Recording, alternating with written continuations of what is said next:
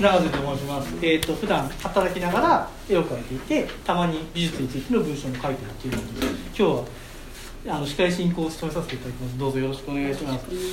この展覧会がどういう位置を持ってるのか、あるいはどのように位置づけるべきなのか、えーそういうような意思、えー、とことを、えー、と意識したお話を15分ぐらいさせていただきます。位置づけっていうのは例えば歴史的な縦の時間軸に昔から過去から今に至るこの歴史的な展開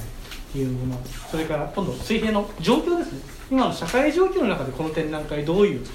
価値を持つ持つのか持っているのか持ち得るのかそういうポテンシャルを持っているのかっていうのを最初にちょっとだけお話しさせていただいてお手元のこの資料ちょっと見ていただけると,、えー、と今回展覧会のタイトルが「素行と変容過ごしてきた時間」と描かれて過去の作品が今僕の後ろのこの壁面にあります、えー、とこういう作品とかそれから新しい作品をつなぐような、えー、と話が今日できればいいなと思ってるんですけれどもあの抽象絵画割と最近注目が集まってるですね。状況的にもそうですし、えーと評価としてもそうでただ僕の目からするともちろんその、えー抽象美術について関心が高まって議論が深まるのはいいことなんですけどもちょっと抜けてる視線があるんじゃないかな。論点があるんじゃないかその欠けてる部分今最近の世の中で行われている、えー、と抽象美術の再評価っていうものに対してちょうど欠けてる部分をこの展覧会が補ってるんじゃないかなっていうイメージを持っている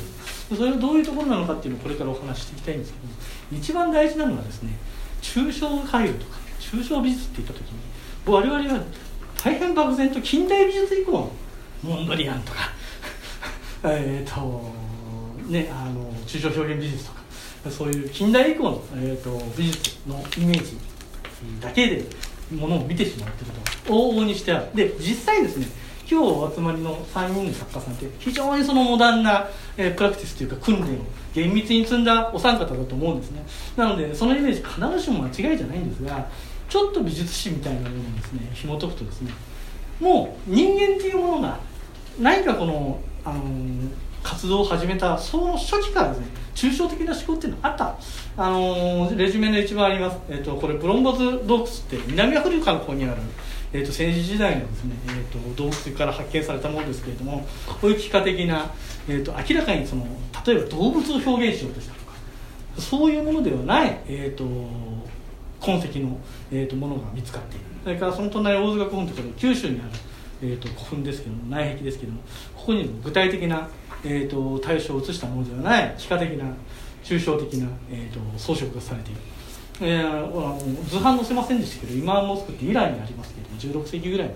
あのアラベスク皆さんアラビあのイスラム美術っていうのすぐ思いつくと思うんですけどアラベスクですね。ああいうもの。元が元は植物の文様だったものがどんどんどんどん洗練されて抽象化が進んで、えー、と具体的なものを表現しないものになっている。それから仙外っていうあの全能坊さんが丸と三角と四角をこう墨で描いたみたいなそういうものを残してたりする。あの抽象美術って言った時にですねもちろん近代美術はその中でとても重要なエポックメイクであったんですけど人類史。その全芸術史全体のをある筋道と流れとしてあるものだっていうタイムスパンここ100年とか200年じゃなくて1000年とか5000年とか3万年とか7万年とかそういうタイムスパンっていうものはこういう今目の前にある抽象美術のバックグラウンドにあるんだっていうのを一度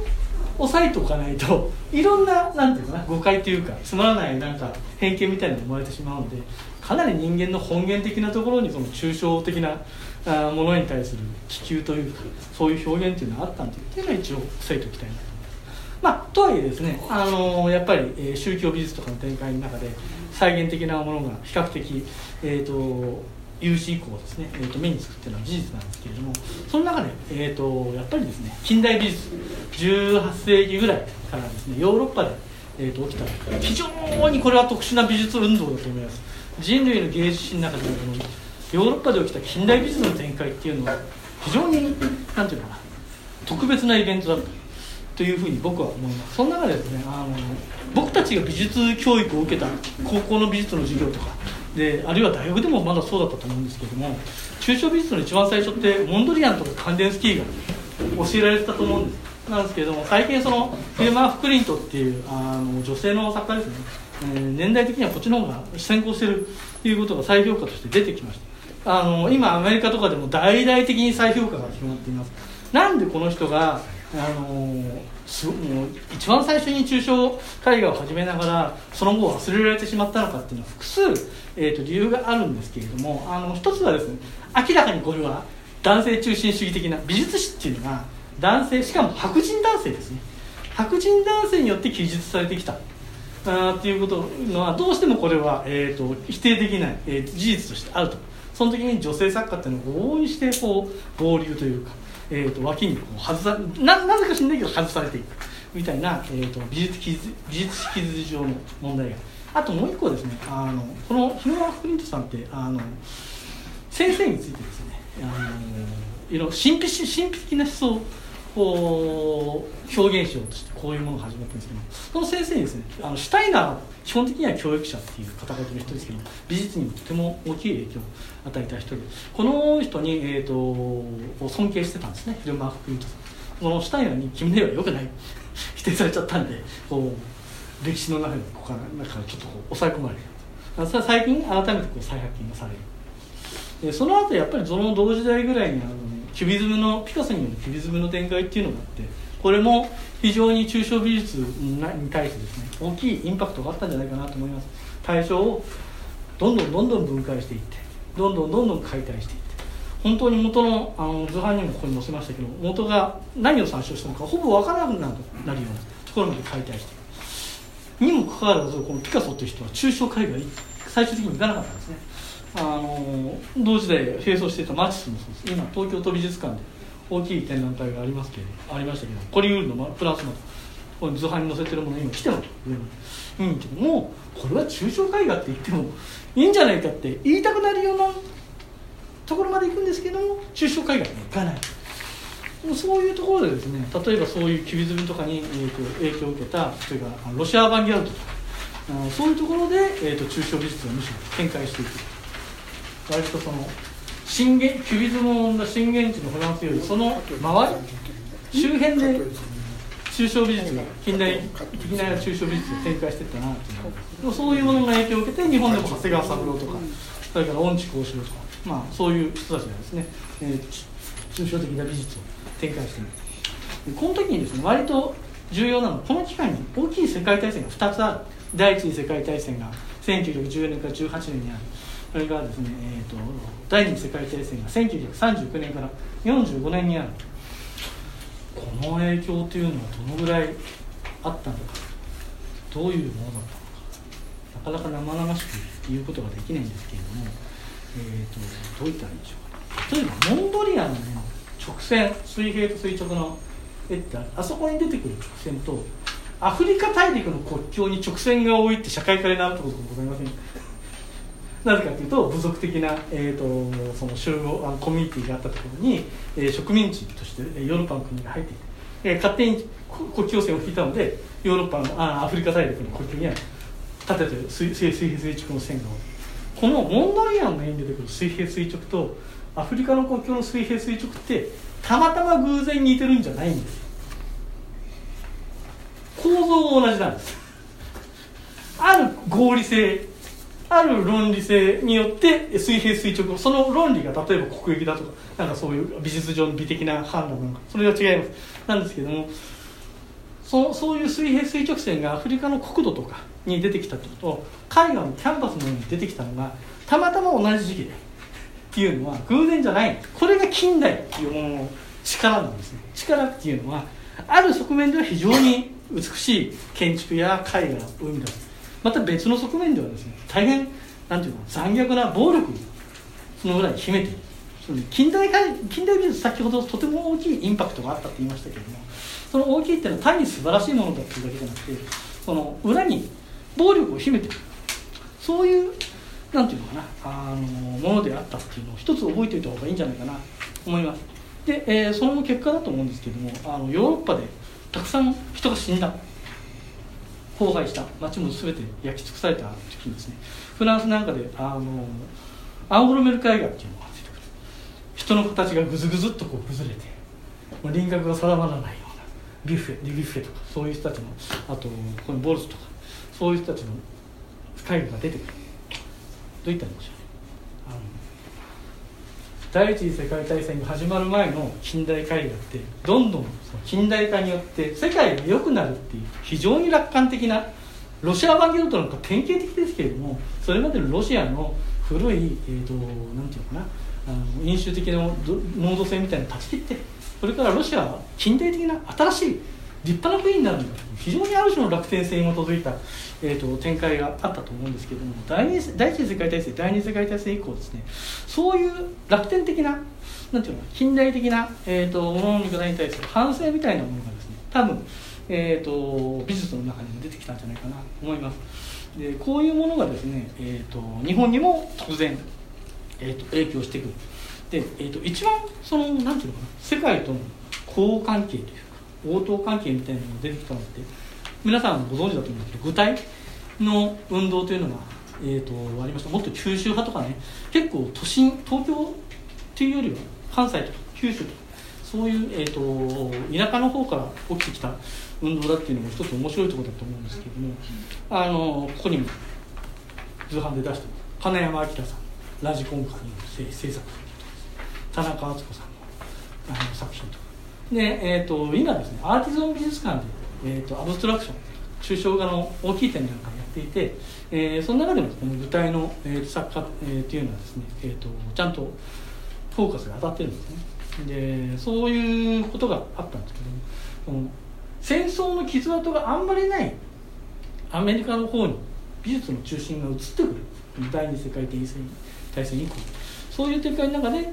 あのー、これもとても大きい、えー、出来事があったと思うんですけどアメリカ抽象表現美術っていう、えー、展開ジャクソン・ポラックフランケンさん図版載せてますけれども、えーと、他にもたくさんいます、えーと、どうでしょう。お三方は抽象表表現主義みたいなのって大学生ぐらいで割と図版とかで知ったイメージですからね、展覧会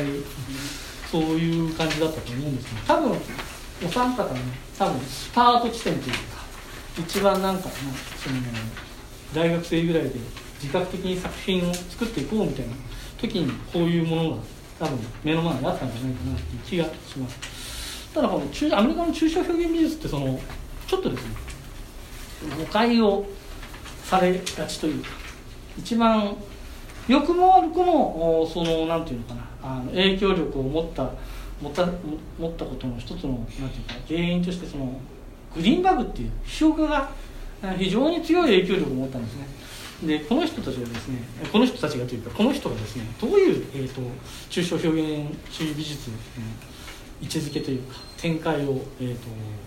もたらしたかっていうとどういったんですか。絵画っていうのは一つの目的地というかゴールという。そこにじなんていうかにあの絵画の全ての運動いろんな多様な運動展開っていうのはそこに修練していくんだっていうなん目的論的というかそのなんていうのかな還元主義っていう言い方をしますけれども絵画っていうのは平面美術なので、えーと、平面美平面であることが特質なのでこの平面的に平面的な芸術であるそれ以外の要素っていうのはどんどんどんどん切り捨てていって、えーと純粋化をしていく。そういうプロセスにあってそういうプロセスの中でその抽象表現美術ってのはとても重要なんだっていう、まあ、非常に雑白な言い方をするとそういう説明を、えー、した。分かりやすいじゃないですか。絵画の特徴って何ですか？平面ですよねなので平面的な美術になっていくのがあるべき姿でそこに例えば神話の物語性が説明されていると,、えーと、文学みたいなものの挿絵というか文学を説明するような、え、中性的なあるいは古典的古典主義的な、えー、とものとかそういうものは切り離されている。それから外部の対象、えー、人の姿を描いています。風景を描いています。あと3次元のこの奥行きといいますか、えーと、いわゆるルネッサンス型のこういうパースペクティブの空間をキャンバスの上にイリュージョンとして描いていくこういうのは不純だと。簡単に言っちゃうと,、えーと、カラーフィールドペインティングみたいなあるいはポルクもそうです。けど大きいこの画面にこの平面で奥行きのイリュージョンが基本的になくなっていくような、えーと、絵画の展開をしていくんだっていうような、えー、本当はねグリーンバーグも初期とかそれからさらに後になってくるともっと全然違うことも言ってるんですけどもなんていうのそういうふうに受け止められちゃったんですね。あの世の中で。言葉って流通しやすいのであの雑誌とか新聞に載ったグリーンバーグの言葉がかなりある種単純化されて世の中に広がってしまったっていう側面があります。であのこの結果ですねどういうことが起きるかっていうと壁面に平らなキャンパスがかかってもうそれで絵じゃないかと、えー、グリーンバーグ自身が言っている、えーと、壁面にキャンバスをかけたらそれも絵なんだ。ただしいい絵じゃないけどねっていう。ですねただいい絵じゃないけど壁面に平らなキャンバスがかかってたらもう絵ですよ。その結果どういうことが起きるかっていうとそれをですねえっ、ー、と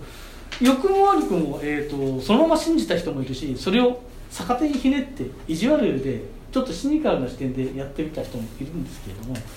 じゃあ壁に四角いものがかかってたら美術になっちゃうのか。なっちゃうんだねっていう発想で、えーと、例えばこのドナルド・ジャットっていう人の通販に載せてるこういう四角いアルミフレームで作った箱とか出てきてで壁面に四角いものがアートだよねっていうのは概念じゃないですか。発想なんてアイディアじゃないですか。っていうことはアイディアがあれば別に物を作んなくたってこんなに頑張って綺麗なものを作んなくたっていいよね。いうことでコンセプチュアルアートっていうのがねこれ、ね、ジャッドみたいなミニマルアートっていますけどその後にさらにコンセプチュアルえ、ー、と何とかしてみなさい。インストラクションって言いますけれどその指示がだけ美術館に行って何々展何々って見に行くと壁面に一言何々してみなさい指示がその指示をまあ実際にやることもあるしそれから頭の中で、えー、その指示を想像してみて小野陽子さんっていう人が想像してみなさい。太陽がレモンだったらどうするかそういうような、えーと、言葉だけで美術が成立していくこのですね、えーと、グリーンバーグっていう人はですね、えーと、絵画を平面だと否定して、えー、その、えー、と還元作用として絵画の歴史を、えー、と言ってしまったがさてにですね。グリーンバーグが想定していなかった過激化がその先進行するんですね。グリーンバーグはそのことにとても怒る、えー、と俺は壁にキャンパスかけたら絵にはなるけどいいじゃないよって言ったじゃないか。それを何でお前たちは本当に壁に四角いものを貼っつけたりですね、えー、それはアイデアだけなんでアイデアで文章で示せばいいだけじゃない。かあいつらは全然話にならなくて怒るんですけどもあのこういうなんていうのかなグリーンバーグみたいな目的論的な、えーと、ロロジック理論っていうのを作っちゃうとこういうことが起きるんですね。あの沢山亮さんという人があのグリーンバーグは全体主義者だ。ファシストだというようなことをあの最近最近ちょっと何年か前に出された本の中に書いてました。でこういうことが起きるとですねやっぱりそれは違うんじゃないかっていう運動が出てくる。特にですねそのグリーンバーグみたいなそういうロジックで、えーと、全部こう自立していくような、えーと、考え方が抑圧したのと例えばシュールレアリスムと人の無意識脳脳なんかあの理性が押さえつけてる人の欲望とか暴力とか、えーと、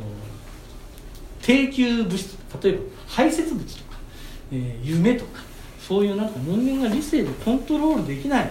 えーと、ものに立脚した美術みたいなのっていうのその50年代60年代のアメリカの美術ですごく抑圧されてきた。その反動がポーンと70年代以降とかに出てくる、えー、具体的に言うとニューペインティングっていう、あのー、ムーブメントが出てきたりとかですね。例えばそのニューペインティングっていうのはあのイタリアのここにちょっとレジュメに書きましたけどあのクッキとかそういうもの人たちの、えーとなんていうかシュルレアリズムもう一遍やり直そうあそういう動きが出てくるそういうものも日本の方にどんどんどんどん入ってきたりした。で特に一番ですねあのロザリンド・クラウスっていうグリーンバーグのもともとお弟子さんだった人がですね廃墟を翻してですねこの人がそのシュルレアリズムのジャコミッティなんかを再評価する。えー、その時にですねあのちょっともっと後のあれですけど僕一番理論的にそのグリーンバーグの還元的な理論っていうのをその批判したのはそのポストメディウムコンディションっていうあの論文を書いたんですね。あのメディウムそのキャンパスみたいなメディウムっていうのは一つの場所に修練していくんじゃなくて自己再化していくんだ。むしろ分裂していく。そういう動きを持ってるんだっていうことをごく簡単に言うと言い始めた、えー、この辺が多分そのグリーンバーグの多分批判グリーンバーグの理論理論に対する。あるいは、グリーンバーグの言説の流通に対する批判ポイントとしてはそういうものが出てきたんじゃないかなと。で多分先ほどもちょっと言いましたけどもお三方がですねあの作品を展開していった基盤多分その辺抽象表現美術があってでもそれに対するカウンターとか批判とかも出てきてっていう中で始められたんじゃないかなと思このレジュメの中で青い文字で入ってるところってお三方が活動を始めるちょうど直前ぐらい微教頭とかそれからモノハの展開みたいなものがある、えーと、藤枝照夫さんがジャクソン・プロクロを書く。それから峰村俊明さんがモノハについての文章を書く。そういうものみたいなものをステップにされてい、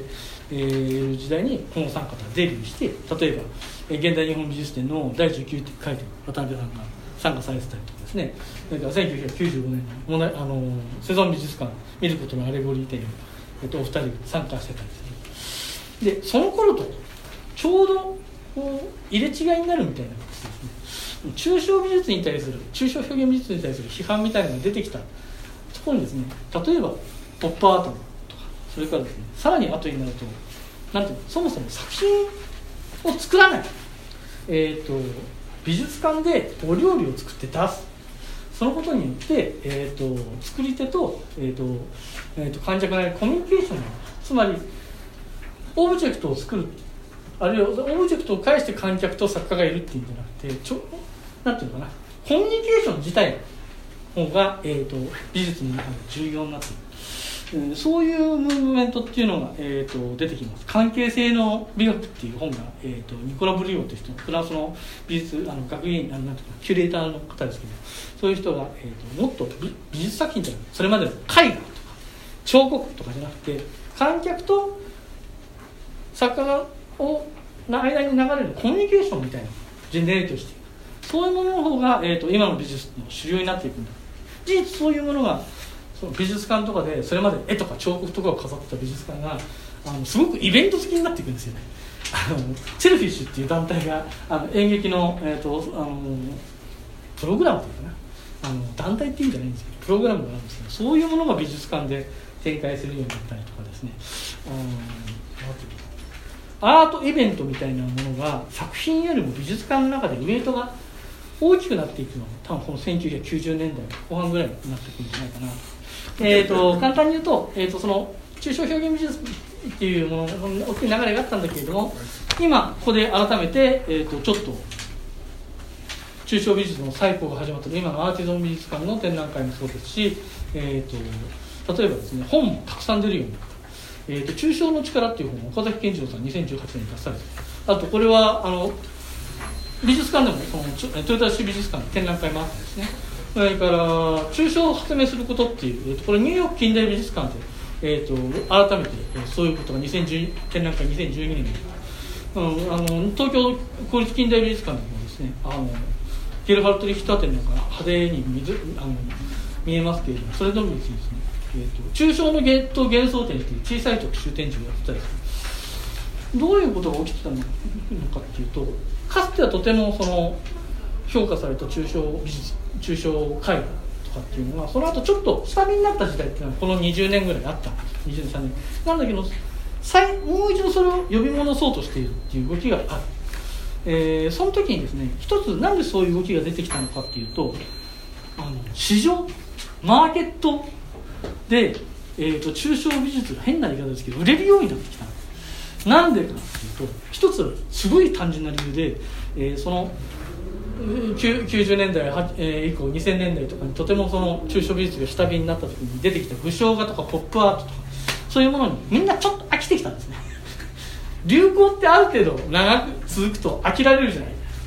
次に何かないかって言った時にちょっと抽象美術が呼び戻されてるっていう、えーと、身も蓋もない事実があります。あの去年ですけれどもあのアートコレクターズっていう雑誌が乗り遅れるな抽象画ニューウェーブってすごい 身も蓋もないあの特集をしてでも僕これいい特集だったと思ってるんですけれどもでも要はその市場で、えー、評価されつつある。でその時にそのかつてあったそのグリーンバーグみたいなイデオロギー思想みたいなものを基本的にちょっと括弧に入れられてあのー、そういう思想みたいなもイデオロギー抜きで、えー、と評価されてるっていう側面がまあある。それからもう一個ですね海外からその日本の中小美術あの海外での展開があるんですけどもそのさっき言った美術史が白人白人男性中心で書かれてきたことにことに対する反省でいやアジアとかアフリカとかそういうところでも、えーと、たくさんいろんな美術があったよね。アジアの美術アフリカの美術のしかもあの伝統的な美術じゃなくて、えーと、近代現代美術を再評価しよう動きが、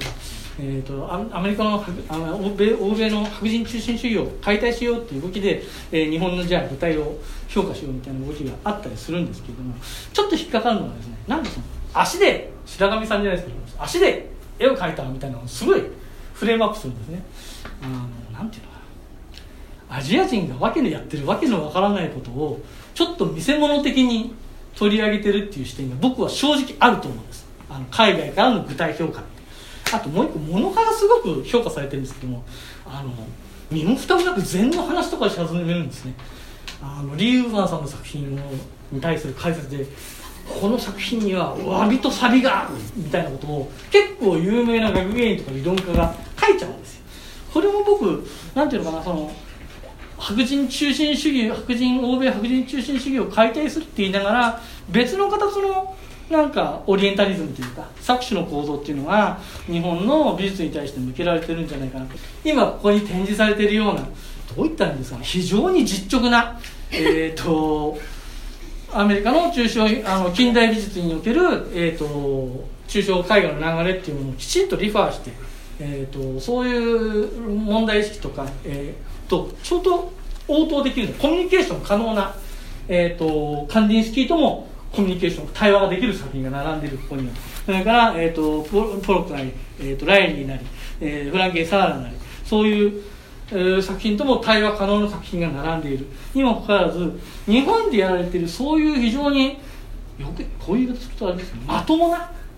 抽象美術に対する評価だけがポコーンと抜け落ちてる気がするんですよ。今の抽象美術に対する評価なんかある種の、えーと、コマーシャリズムだと。かでそのコマーシャリズムに美術館が乗っかってるっていう形もあってそのセンセーショナルっていうかねあのさっきの白人欧米中心主義から見た時にキーに見える。なんか目立って見える。あいつらちょっと変なんじゃないかみたいなのをなんかそのピックアップして、えーと、フレームアップしてる。ような気がしていてこの展覧会はそういうものをですねちょっと保管するようなあるいはそういうものに対するカウンターとしても成り立つような、えーと、作りをしてるんじゃないかなっていうのは、えーと僕のこの展覧会を見た時の感想です。